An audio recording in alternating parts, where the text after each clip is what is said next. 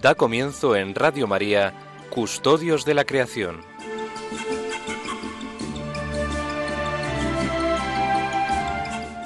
Dirigido por Lorena del Rey.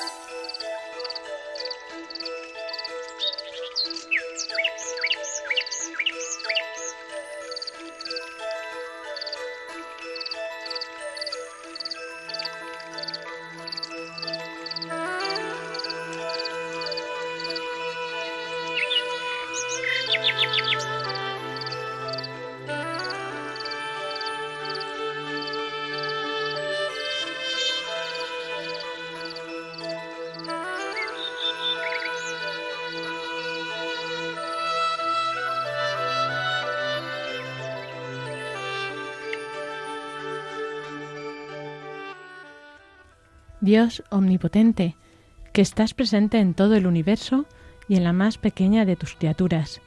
Tú que rodeas con tu ternura todo lo que existe, derrama en nosotros la fuerza de tu amor, para que cuidemos la vida y la belleza. Inúndanos de paz, para que vivamos como hermanos y hermanas, sin dañar a nadie. Dios de los pobres, ayúdanos a rescatar a los abandonados y olvidados de esta tierra que tanto valen a tus ojos. Sana nuestras vidas, para que seamos protectores del mundo y no depredadores, para que sembremos hermosura y no contaminación y destrucción. Toca los corazones de los que buscan solo beneficios a costa de los pobres y de la tierra. Enséñanos a descubrir el valor de cada cosa, a contemplar admirados a reconocer que estamos profundamente unidos con todas las criaturas en nuestro camino hacia tu luz infinita. Gracias porque estás con nosotros todos los días. Aliéntanos, por favor, en nuestra lucha por la justicia, el amor y la paz.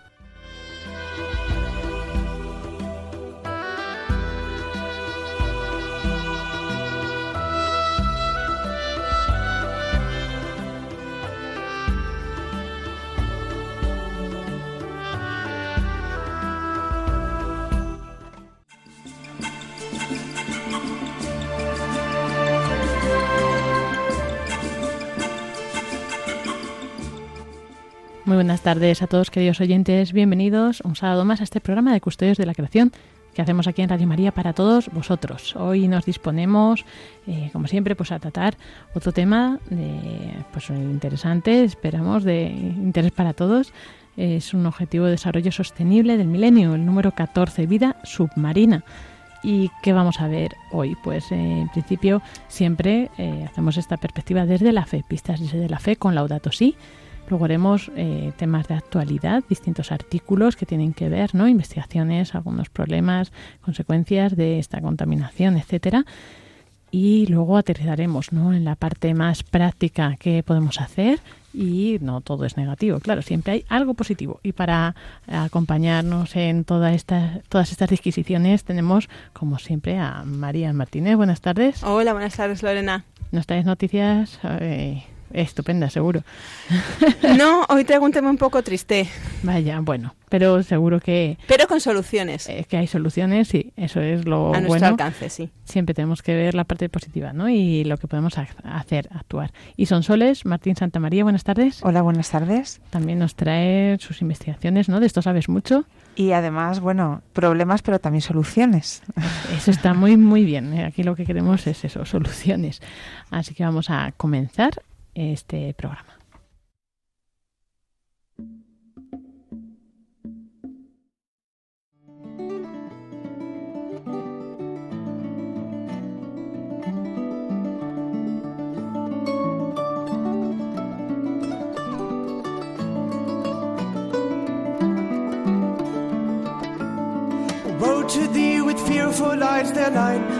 Burning up and down goes the ship in which they wasted their lives.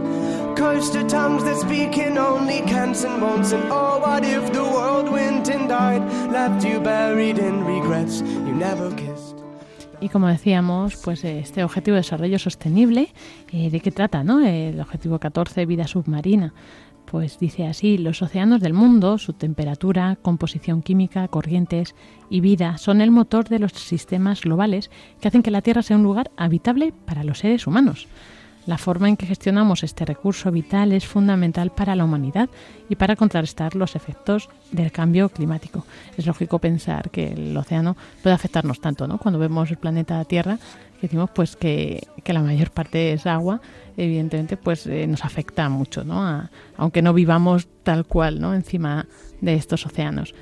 Los medios de vida de más de 3.000 millones de personas dependen de la biodiversidad marina y costera. Sin embargo, el 30% de las poblaciones de peces del mundo está sobreexplotado, alcanzando un nivel muy por debajo del necesario para producir un rendimiento sostenible. Eh, además, también los océanos absorben alrededor del 30% del dióxido de carbón generado por las actividades humanas y se ha registrado un 26% de aumento en la acidificación de los mares desde el inicio de la revolución industrial.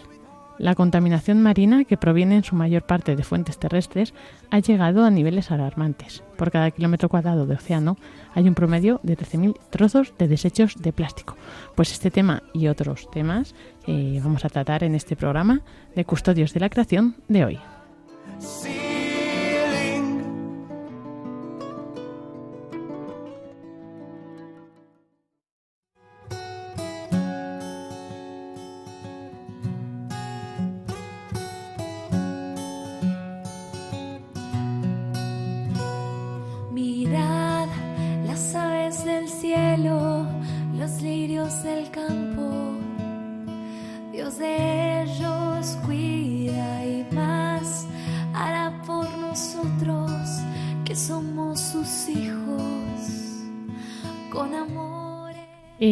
Decíamos, pues eh, siempre damos primero estas pistas desde la fe, para eso estamos aquí en Custodios de la Creación en Radio María y Son Soles nos trae estas pistas de la fe desde Laudato Si, que nos cuenta el Papa hoy.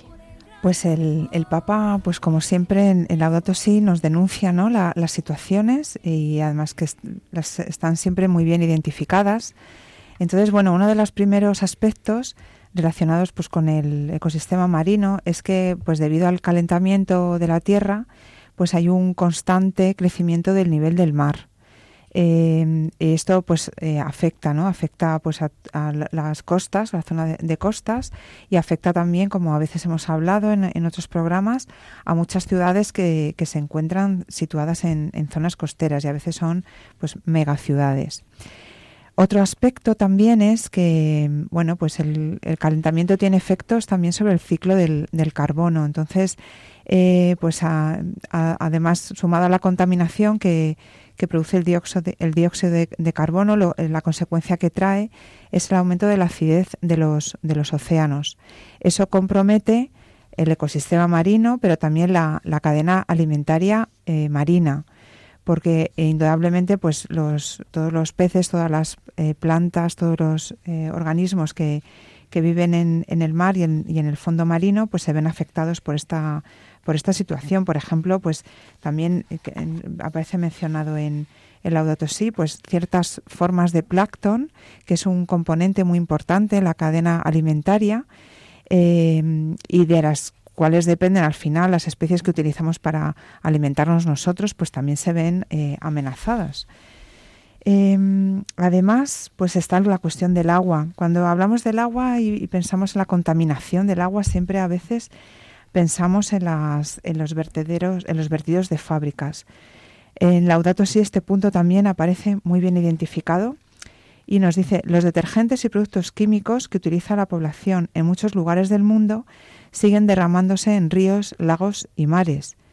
Pero es que nosotros también, ¿no? Nuestros los productos químicos luego lo comentaremos que nosotros utilizamos, pues también al final acaban en el en el mar, acaban en el en los ríos y luego en, el mar.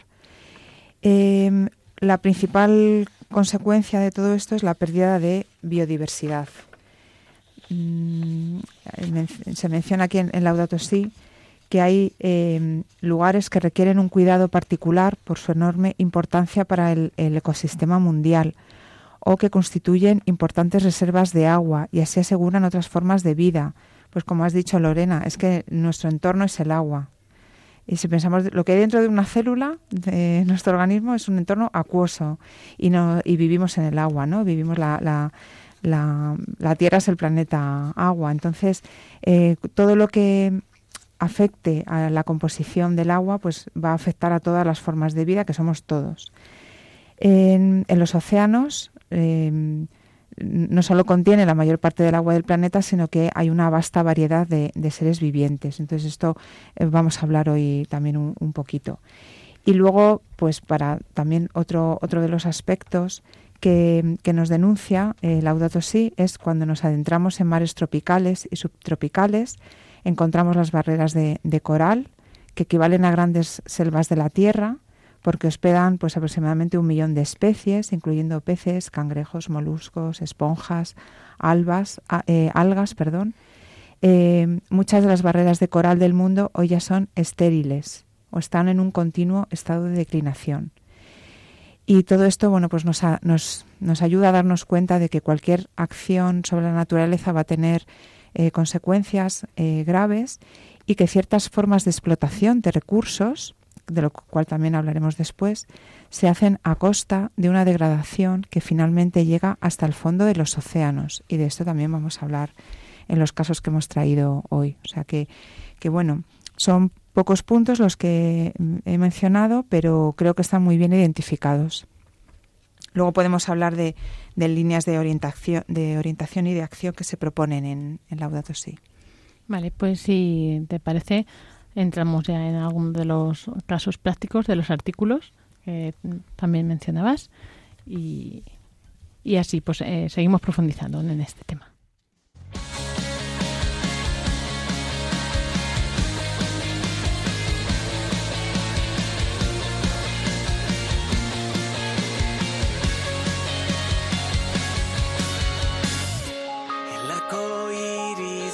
Salió, veo tu amor salvación.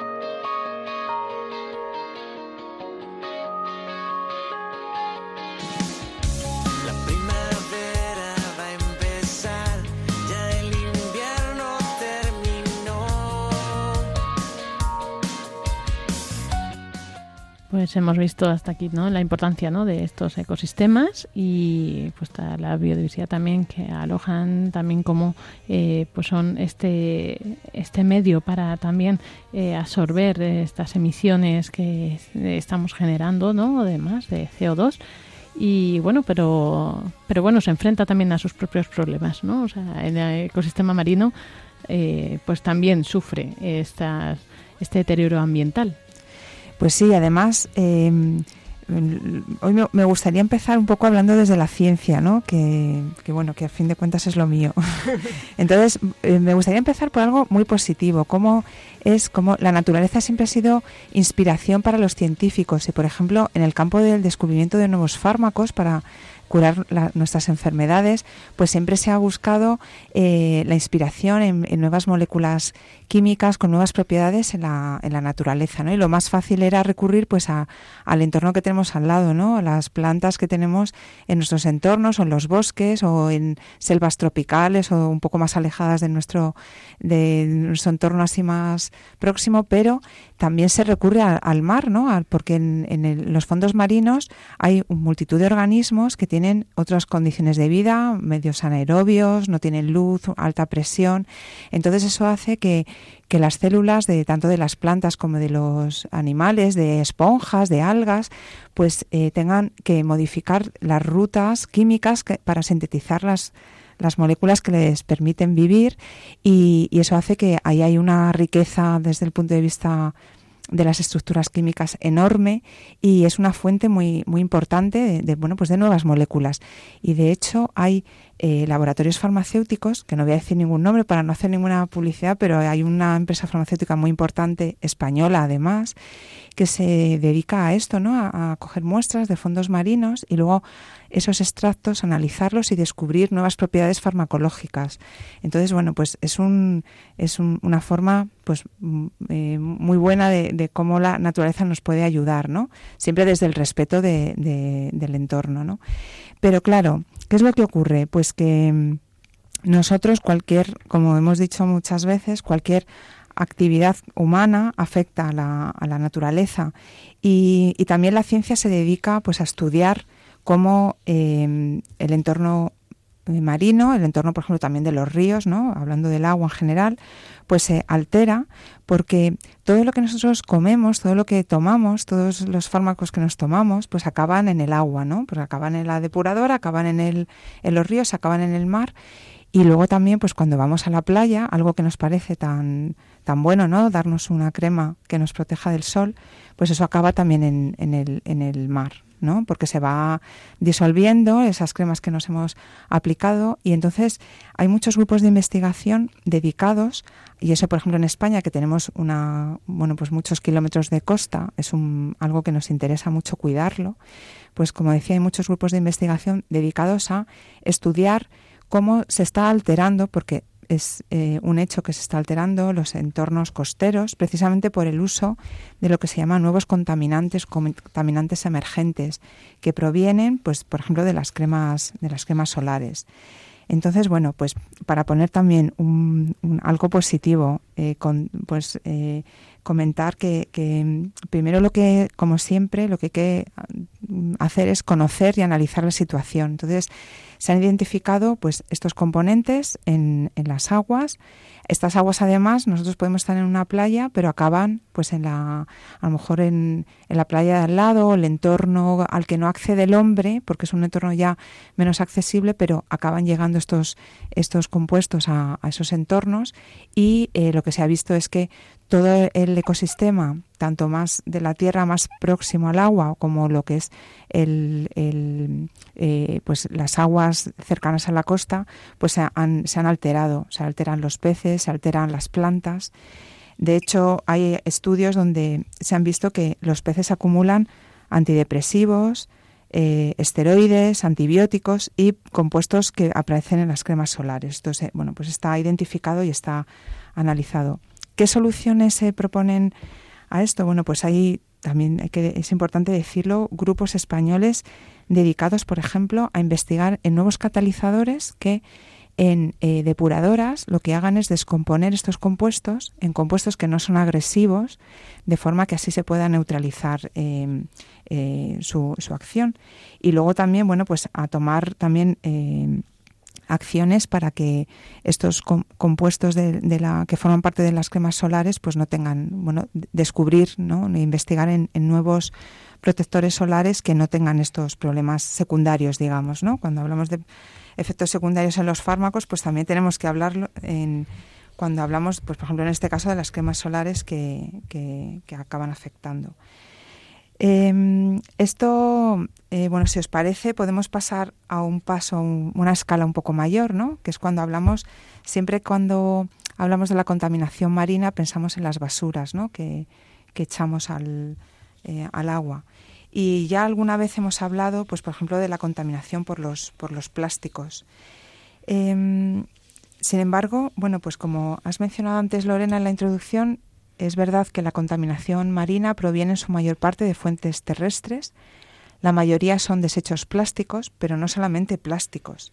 Entonces, hace pues muy pocos meses, en, en marzo, salió un, una publicación que, bueno, como esta hay, otras, es en concreto de, de unos investigadores de, de, Italia que han descubierto, bueno, pues un descomunal vertedero en el fondo del Mediterráneo, en concreto eh, han investigado en eh, pues cerca de Sicilia. Pero bueno, hay que decir que también hay vertederos identificados en las costas españolas, en el mar de Alborán, en el Golfo de Alicante, las costas frente a la ciudad de Barcelona, por ejemplo, pero también pues en sitios, por ejemplo, en, Francia, en, en, en frente de Niza, por ejemplo, también hay acumulaciones similares a unos 2.000 metros de profundidad. Es decir, que bueno, pues hay grupos de investigación dedi- de- dedicados a, identificar estos, estos vertederos. Es llamativo eh, cuando lees, eh, por ejemplo, este artículo, ver, eh, bueno, primero cómo está hecho, ¿no? Que tiene la curiosidad de que, claro, la técnica también ayuda a que la ciencia avance, ¿no? Entonces se ha utilizado un, un- robot que se ha podido sumergir a, estas profundidades, ¿no? Y, y analizar y tomar fotografías y, y bueno, lo que se ha visto es, eh, bueno, pues es, es- es- la verdad es que es, mm, bueno, pues llamativo, ¿no? Hay muebles de cocina, barcas, tazas de váter, colchones, mesas, árboles de Navidad, ropa, ruedas, ladrillos, muñecas, botas, alfombrillas de coche, incluso un automóvil completo, volcado y medio enterrado a más de 500 metros de profundidad. Los erizos marinos y peces eh, están, como es su entorno, pues en realidad usan esta basura como si fuera su refugio y se pueden ver cangrejos caminando por el fondo arrastrando jirones de plástico.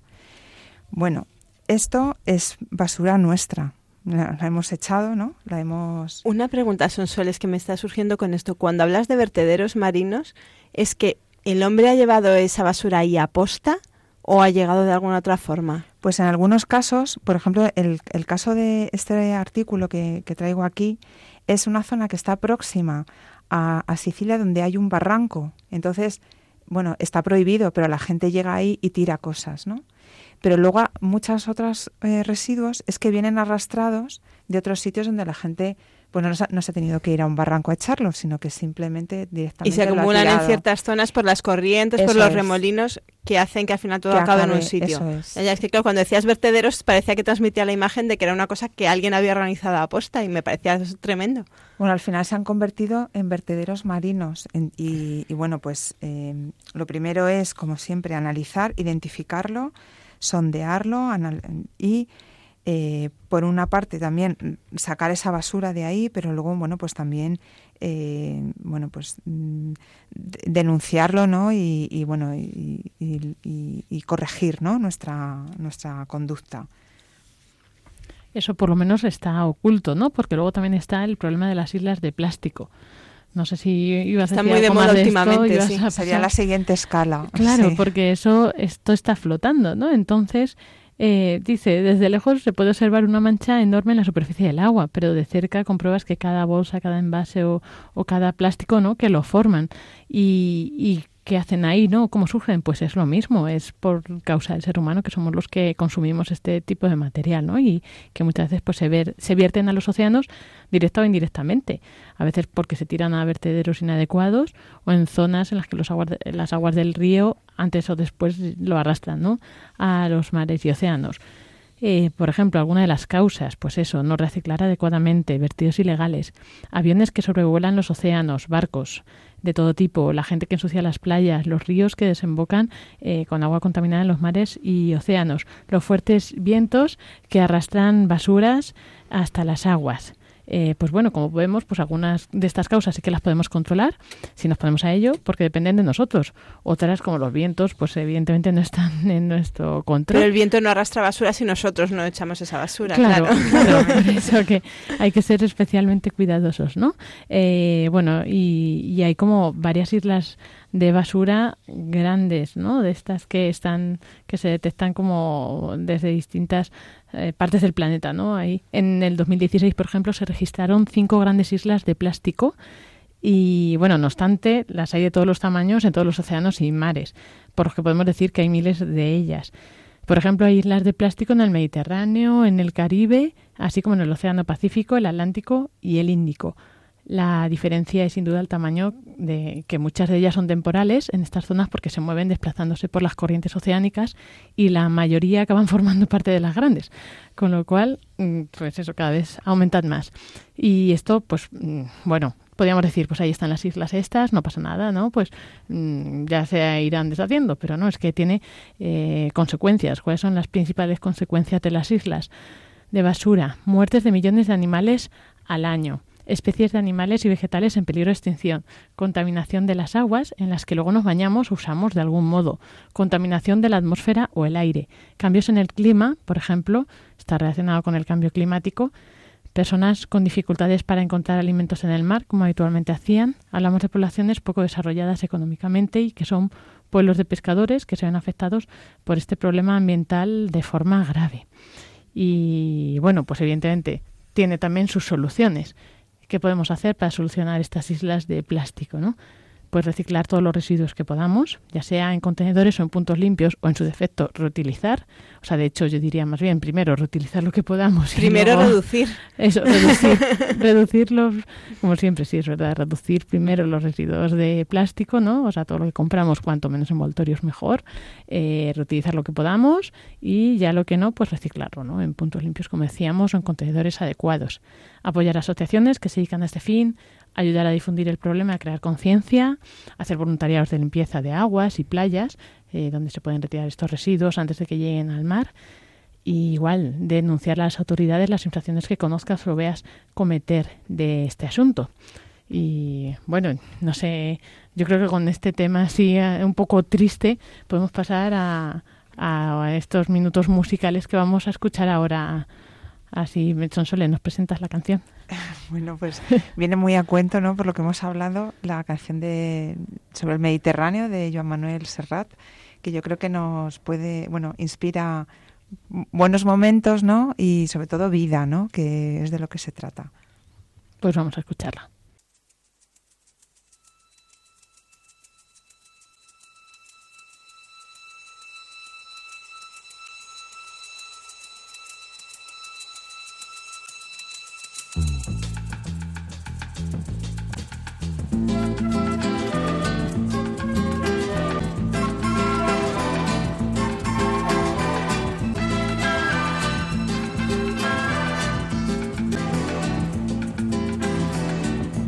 Porque sigue jugando en tu playa. Y escondido tras las cañas duerme mi primer amor. Llevo tu, tu olor por donde quiera que vaya. Y amontonado en tu arena, amor, juegos y penas. Yo que en la piel tengo el sabor amargo del llanto eterno que han vertido en ti cien pueblos de Algeciras a Estambul que pintes de azul sus largas noches de invierno. A fuerza de desventura, tu alma es profunda y oscura. A tus atardeceres rojos se acostumbraron mis ojos como el rey al camino. Soy cantor, soy hembero, me gusta el juego y el vino, tengo alma de marinero ¿qué le voy a hacer si yo nací en el Mediterráneo? Nací en el Mediterráneo. Y te hace y te vas después de besar mi aldea. Jugando con la marea, te vas pensando en volver, eres como una mujer perfumadita de brea, que se añora y que se quiere se conoce y se teme. Ay, si para mi mal viene a buscarme la parca, empujar al mar mi barca con un levante otoñal. Dejad que el temporal desguace sus alas blancas. Mí enterradme sin duelo entre la playa y el cielo. Ladera de un monte más alto que el horizonte quiero tener buena vista. Mi cuerpo será que no le daré verde a los pinos y amarillo a la genia. Cerca del porque yo nací en el Mediterráneo, nací en el Mediterráneo, nací en el Mediterráneo.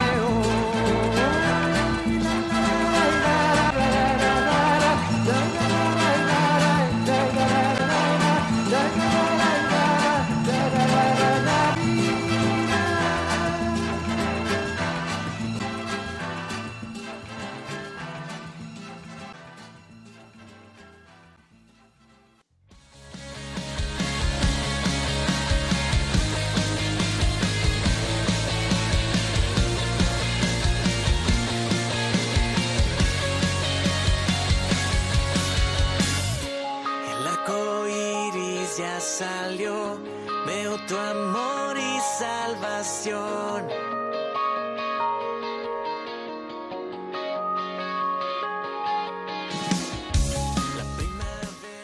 Y bueno, tras estos minutos musicales, seguimos este programa de Custodios de la Creación, hoy tratando el Objetivo de Desarrollo Sostenible número 14, que es vida submarina.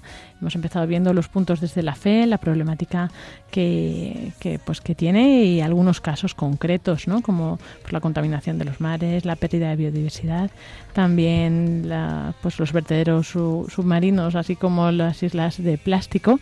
Y bueno, pero no solo la contaminación o sea, no solo afecta mal a nivel ecológico, ¿no? sino también a nivel social. Y María viene a contarnos un caso. Bueno, esta es una de nuestros tipos de historias favoritas porque es donde De las comprobamos tuyas.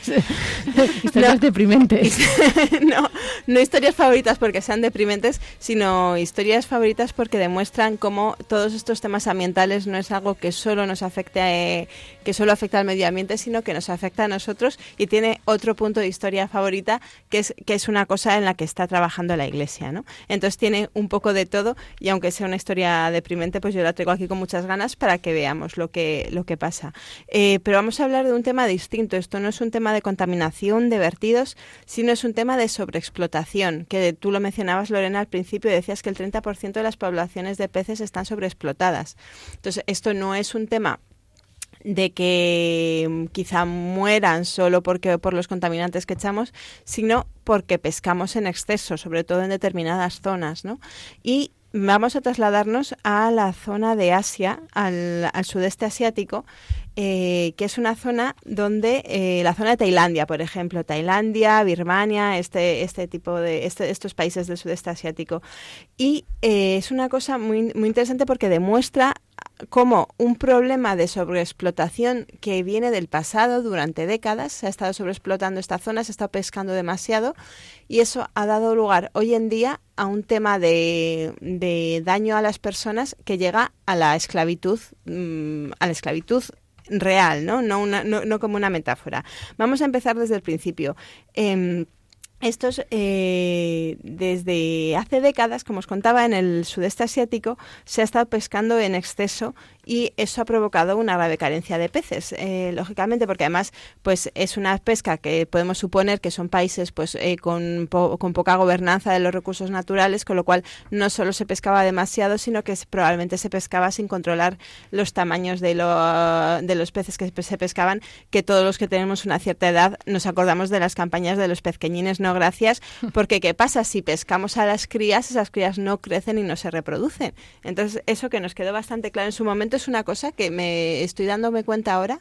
En realidad, hace años que no se habla de eso. Hemos crecido con esos mensajes en los 80 y en los 90 y hace mucho tiempo que no hay tanta presencia ¿no? de, de esta concienciación, eh, que es una cosa importante a la hora, por ejemplo, de ir a nuestra pescadería, pues enterarnos de qué peces están, de qué peces corresponden a un tamaño. Nos pueden gustar mucho los peces pequeñitos, pero estamos eh, creando un daño si, si los consumimos, ¿no? Aunque bueno, gracias a Dios en Europa y en, nuestro, en España esas cosas están bastante reguladas y no es fácil que te, que te lleguen peces pescados de forma descontrolada, ¿no? Pero bueno. Entonces, eh, ¿qué pasa? Pues que en los años 60 en estos países eh, de los que estamos hablando del sudeste asiático, se pescaban 300 kilos de pescado por hora de trabajo de una persona. Eran, son océanos muy amplios, había muchos peces, pues que fueron a por todas, ¿no? 300 kilos de pescado eh, cada mm, por hora de trabajo y por persona. En los últimos años, trabajando lo mismo, se pescaba una décima parte, 30 kilos. Entonces, ¿qué pasa? Se gana menos dinero, las empresas no son viables. Entonces, algunos empresarios, mm, algunos o bastantes, no todos, pero bastantes, supongo, empresarios sin escrúpulos han dicho, bueno, pues si gano menos con el pescado que compro, eh, para seguir, para que mi negocio siga en pie y para seguir ganando dinero yo, también tengo que pagar menos. Entonces se ha empezado a empeorar las, las condiciones de trabajo de los pescadores y se ha llegado realmente a situaciones de esclavitud que la Iglesia está, está investigando y está tratando, ¿no? Todo esto, eh, de hecho, fue el tema de, de un encuentro de un encuentro mundial de apostolado del mar que hubo hace año y medio en Taiwán, creo recordar. Em, En Taiwán, efectivamente, y que tenía como lema atrapados en la red. Pero no se refería a los peces, sino se refería a estos pescadores, ¿no? Y una de las personas que, que participó en este encuentro, que hablé yo con ella, por eso he traído este tema, se llama Apinia Tajit y es responsable del apostolado del mar en el sureste de Tailandia, que es un país donde la, los, los, cristianos, los católicos son minoría, pero el apostolado, la Iglesia está haciendo una labor muy importante en esto, ¿no? Entonces, eh, al, pues nosotros aquí en España tenemos a nuestros compañeros del apostolado Del Mar, que aquí llevan el programa Estela Maris y que hacen una labor maravillosa eh, de acompañamiento ¿no? a los pescadores que efectivamente llevan una vida muy dura, pasan semanas o meses en, alta mar, pero es que allí es, es inhumano, ¿no? lleva unos extremos eh, tremendos. Entonces nuestra amiga Apinia, eh, que está trabajando en esto, pues eh, se dedica a visitar a los pescadores en los puertos, a darles información y a, a, intentar ayudarles la policía, los gobiernos le han pedido ayuda para que, para que viaje con ellos a los barcos, porque ¿qué, qué pasa? Me, solo por presentar aquí a mi, a mi amiga Piña, pues me he saltado muchos capítulos de la historia. Entonces, eh, ¿de qué estamos hablando cuando hablamos de esclavitud? Pues por ejemplo que se capta gente pues como las redes de tráfico de personas que conocemos para traer aquí a España mujeres por ejemplo para la prostitución o para el trabajo en fábricas pues esto es lo mismo pero para, para, para estar en barcos. Entonces, eh, se van a países más pobres que Tailandia, del entorno, porque Tailandia es un país un poquito más desarrollado, se van a los países más pobres o se van a las zonas rurales, prometen a la gente un trabajo estupendo con ganando un sueldo bueno en el, en el mar, y cuando obviamente llegan a los barcos, pues no pasa nada de eso, ¿no? Estamos hablando de gente que trabaja sin contrato en el 94% de los casos, que no ganan nada o que ganan una miseria. Y además está el tema este de las deudas, que les dicen, mira, como te hemos encontrado este trabajo y te hemos traído aquí, te estamos alimentando y, te, y, tienes un sitio donde dormir, en realidad nos debes más de lo que podrías ganar, con lo cual estás atado a nosotros de, de por vida. Eh, cuenta, contaba un señor, eh, Rahat, del campo en Tailandia, eh, le, le, contó a, a, estos equipos que lo rescataron de un barco que a veces, si encontraban un buen banco de peces, pescaban las 24 horas del día, con media hora de descanso cada tres horas. Pero las 24 horas del día, o sea, lo máximo que descansaban seguido era media hora.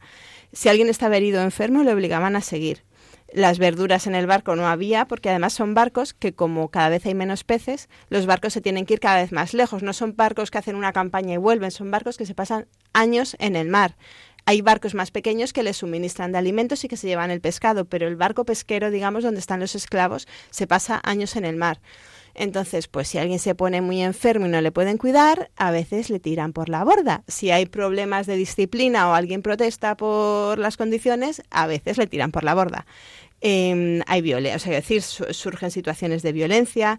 Eh, a ver, tengo aquí, por ejemplo, el 68% de los pescadores en estos barcos ha sufrido violencia física. El, el 59% ha visto cómo a sus compañeros los ejecutaban, normalmente tirándolos al mar. Eh, entonces, eh, todas estas cosas que son como muy tremendas, ¿no? Eh, son las que denunciaba, denunciaba el apostolado del mar y que se denunciaron en todo este congreso, que no pasan solo en Tailandia, sino que pasan en todo el sudeste asiático. Este, este señor Rahat, eh, que hablaba de que trabajaban tres horas, o sea, de que trabajaban todo el día sin parar cuando había un buen barco de peces, eh, estuvo cuatro años así, cuatro años en un barco eh, y luego a veces, pues bueno, si hay algún problema, pasa otras veces que estos barcos pues llegan a una isla pequeña, por lo que sea, tienen cualquier problema, el barco tiene que dejar de trabajar y no les duelen prendas, por ejemplo, en desembarcar a los pescadores en un país que no es el suyo, que no conocen, en el cual no tienen papeles y dejarlos tirados o dejarlos tirados en islas ahí en medio de la nada, del agua. O sea, es una situación realmente tremenda, ¿no? Eh, a ver, entonces, eh, esta, el apostolado del mar de Tailandia eh, ha, hecho, participado en campañas en que han conseguido devolver a su casa a 2.000 pescadores, nada menos. O sea, que es una cosa en la que también está la Iglesia trabajando. Eh, ¿Qué pasa? Eh, ¿qué, qué, pescan? Pues como eh, volvemos al tema del principio la sobreexplotación. estos barcos, pues cada vez encuentran menos pescado de buena calidad, pero pescan eh, pesca, eh, pesca, basura, lo llaman. Yo creo que nosotros lo llamaremos morralla, ¿no? Pues que, cogen especies que no, que, no se quieren, que no tienen salida en el mercado. Eh, peces enfermos, peces mmm, heridos, peces, o sea, cosas, pescados que no se van a vender bien en un mercado pues, eh, de un país avanzado tal. em, pero eh, con, estos, con estos peces y volviendo al principio, alevines. Siguen cogiendo alevines, con lo cual se sigue creando un círculo de falta de peces, se sigue agravando ¿no? este círculo vicioso. Y con estos peces, mm, lo, con los que no sirven para vender directamente en el mercado, se hace como una especie de papilla de pescado que se lleva a las granjas de gambas. Sabéis que en la comida asiática oriental hay mucha costumbre de usar gambas, langostinos. Pues a veces hay criaderos, piscifactorías de gambas, lo cual está muy bien porque evita que se exploten en el mar. Lo que pasa es que a veces a, a estas gambas se les alimenta con fruto de la sobreexplotación pesquera y fruto de la esclavitud. ¿No? O sea, con, a veces hay esclavos humanos trabajando solo para conseguir comida para gambas. O sea, que es una situación como muy surrealista, ¿no? Entonces, eh, pues la Iglesia, gracias a Dios, está trabajando mucho con esto. El gobierno de Tailandia y algunos otros gobiernos están intentando poner medidas, pero bueno, ya sabemos, pues la policía a veces está corrupta, luego los gobiernos aprueban leyes pero no tienen medios para aplicarlas. Entonces, pues bueno, la Iglesia está intentando hacer todo lo que puede para ayudar en estos, en estos casos. Y claro, es que en Tailandia, por ejemplo, se me había olvidado comentar, Tailandia es el tercer exportador de marisco a nivel mundial. Entonces, pues claro, llega a todo el mundo el marisco de Tailandia y no sabemos en qué si, si, si llega a nosotros, no sabemos en qué en qué circunstancias, porque claro, aquí el problema es un problema que no sé si hemos hablado alguna vez, que es el de la trazabilidad. Quizá nuestra, lo que comemos está bien producido, con buenos criterios, pero no sabemos de dónde viene la materia prima originaria. O sea, imaginaos que compramos un, una, un plato preparado. ¿Por, cuántos, ¿Por cuántas fases ha pasado eso? Desde que se pesca el pescado morraya, se hace papilla, en una, se alimenta las gambas en una granja de Tailandia, esas gambas se venden a otro, a otro intermediario que realiza el, mm, este plato, que se lo vende a una gran empresa, que lo distribuye a un supermercado y nosotros lo compramos en el supermercado. Hay un montón de pasos que son muy difíciles de, de seguir. Entonces, esta, esto no solo lo está investigando, la Iglesia, sino que hay una fundación inglesa que se llama Fundación por la Justicia Ambiental, eh, Environmental Justice Foundation, que toda su campaña que está haciendo es para concienciar de que los ciudadanos, los consumidores, nos hagamos conscientes y mm, busquemos la transparencia, la trazabilidad. Entonces, eh, en España no hay mucho de esto, pero eh, en el Reino Unido han conseguido que cinco de las mayores cadenas eh, de supermercados se comprometan a la trazabilidad de los productos con, pescado que, tienen, ¿no? O sea, estamos hablando de marcas como, como, como no son de aquí, se, puede decir como Marks and Spencer, eh, Sainsbury y Tesco, que son marcas que cualquiera que haya viajado un poco conoce, ¿no? Y todas ellas eh, se han asegurado que, su, que todo el marisco que venden eh, venga de medios certificados que no tengan, que no estén implicados en, estas redes de trata de personas y de esclavitud humana, ¿no? Se llama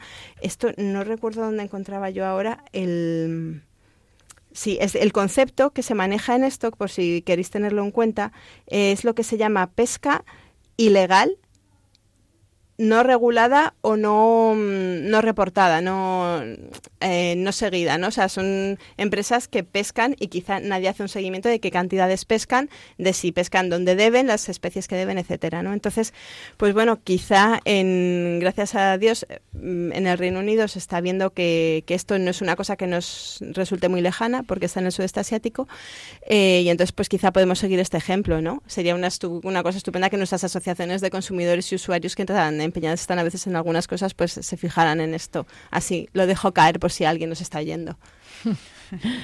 Es verdad que, bueno, sí que es un caso un poco triste, ¿no? Que está bien que se están poniendo medios y que hay... dramático. Estamos hablando de esclavos en el mar. Claro. Y, y que, bueno, pues que se ponen... Eh, hay algunos medios, no son todavía suficientes, ¿no? Pero bueno, está bien conocer todo esto porque así se crea la conciencia y así también nosotros desde nuestro desde donde estamos podemos eh, también pues como reclamar eso, ¿no? Que, que, una forma de combatirlo es, por ejemplo, pues el tener esa conciencia y reclamar a los eh, supermercados donde compramos o a las empresas de alimentación o a los restaurantes, ¿no? Donde solemos ir, el que el que hagan ese seguimiento de dónde proceden los productos originarios, ¿no?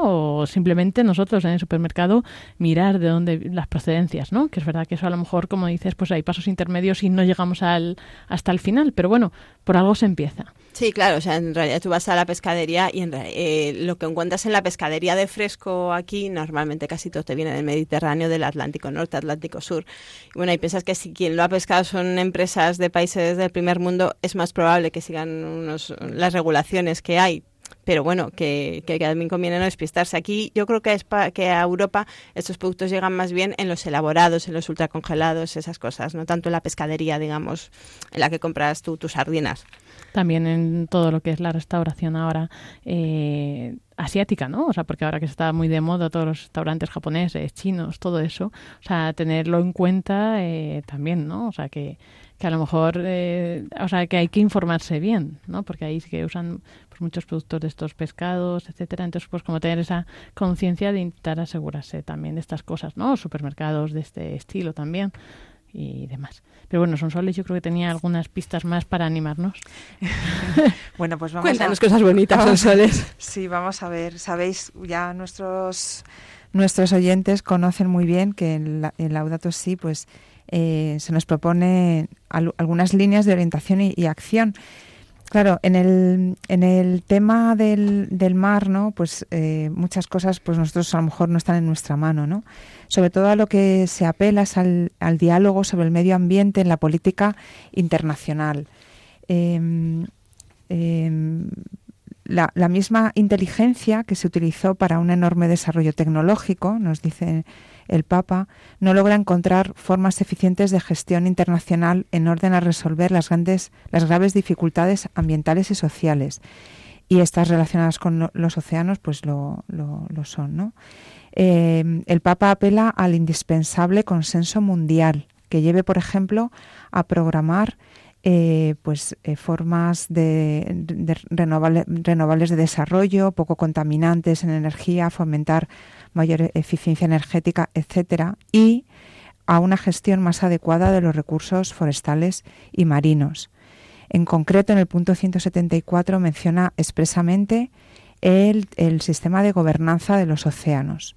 Esto requiere indudablemente pues grandes convenciones internacionales y, regionales para or- organizar los sistemas de reglamentación, control y sanción para que podamos bueno pues tomar medidas ¿no? y, que los países y nuestros gobiernos pues tomen eh, medidas el creciente problema de los residuos marinos y la protección de las áreas marinas más allá de las fronteras nacionales continúa planteando un desafío especial en definitiva, necesitamos un acuerdo sobre los regímenes de gobernanza para toda la gama de los llamados bienes comunes globales. Bueno, y esto que a lo mejor nos parece un poco pues mm, lejos de nuestras manos, ¿no? Podemos decir, ¿estamos solos? Pues no, no estamos solos. Entonces, eh, bueno, pues si nos vamos, sabe, saben nuestros oyentes que al final del Laudato Si, pues hay un- unos puntos que se pueden llevar a la oración muy fácilmente. Entonces, pues voy a leer el punto 245. Dios, que nos convoca a la entrega generosa y a darlo todo, nos ofrece las fuerzas y la luz que necesitamos para salir adelante.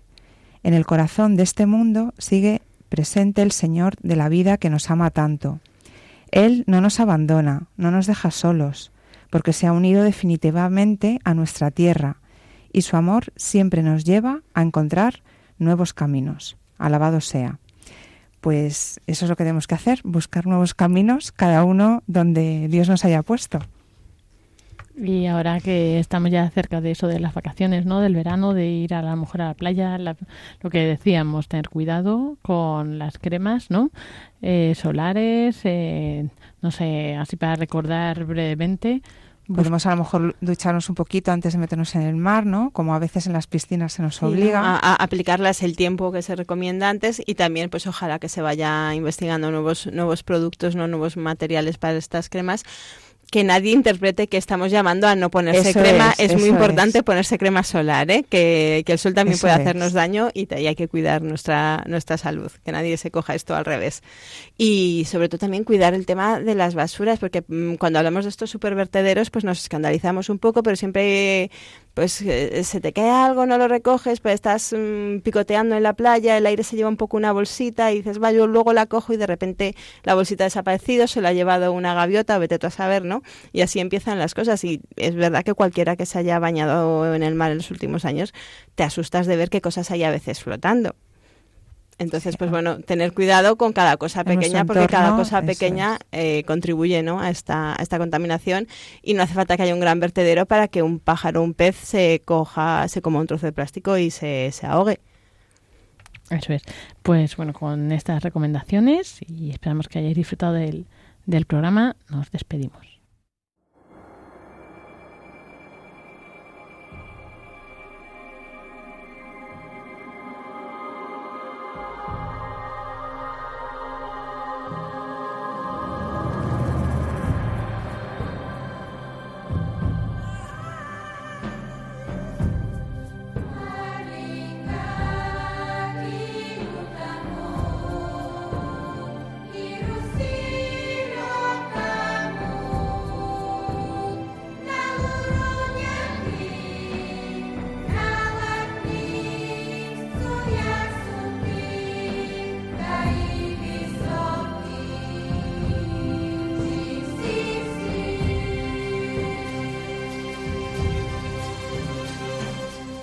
Así llegamos a este final del programa, como decíamos, de Custodios de la Creación, que esperamos que hayáis disfrutado, que os haya gustado, que tengáis unas buenas, felices, santas vacaciones, muy ecológicas, muy, que aprovechéis para disfrutar de la naturaleza, pues eso, de, de manera también sostenible, respetuosa, pero bueno, que esto nos ayuda siempre a acercarnos a la creación, a este gran don del Creador que nos ha dado para pues bueno para administrarla para cuidarla pero también para disfrutarla entonces que a través de ella podamos descubrirlo y bueno nos volvemos a encontrar dentro de un mes dentro de 15 días volverá Emilio Chubieco con todos ustedes con Custodios de la Creación y el 27 de julio si Dios quiere estaremos de nuevo aquí Ahí ya Eh, de verdad en las puertas de las vacaciones o con Sí. algunos de vacaciones ya. Claro, de ahí depende de dónde cojan las vacaciones, julio, agosto, de, pues unos más cerca que otros.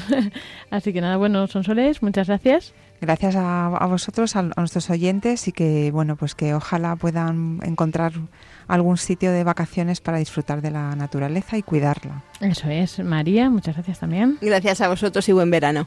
Y bueno, ya sabéis que tenemos nuestras redes a vuestra disposición, el Facebook Custodios de la creación. y el mail. Custodios de la creación arroba radiomaria.es. Y de hecho también si queréis compartirnos vuestras vacaciones ecológicas sostenibles o experiencias que hayáis tenido o, o destinos vacacionales para disfrutar de la creación, pues también nosotros encantados de compartirlos en el programa con Aceptamos todos. recomendaciones. las compartiremos con todos. Pues muchas gracias a todos, que tengan muy buena tarde, muy santo y feliz verano y un saludo de quien les habla, Lorena del Rey.